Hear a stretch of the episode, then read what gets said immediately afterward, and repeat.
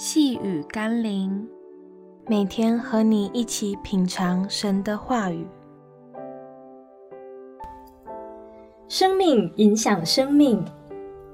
今天我们要一起读的经文是《哥林多前书》九章二节：“假若在别人，我不是使徒；在你们，我总是使徒，因为你们在主里正是我做使徒的印证。”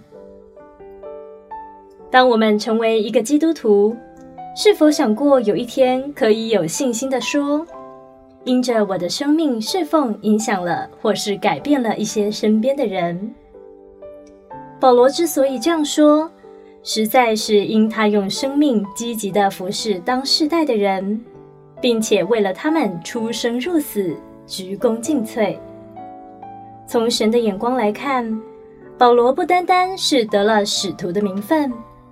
更是得着了耶稣基督天上的奖赏，而那些因着保罗所建立的教会所领受福音的人们，正是保罗一生服事的果子。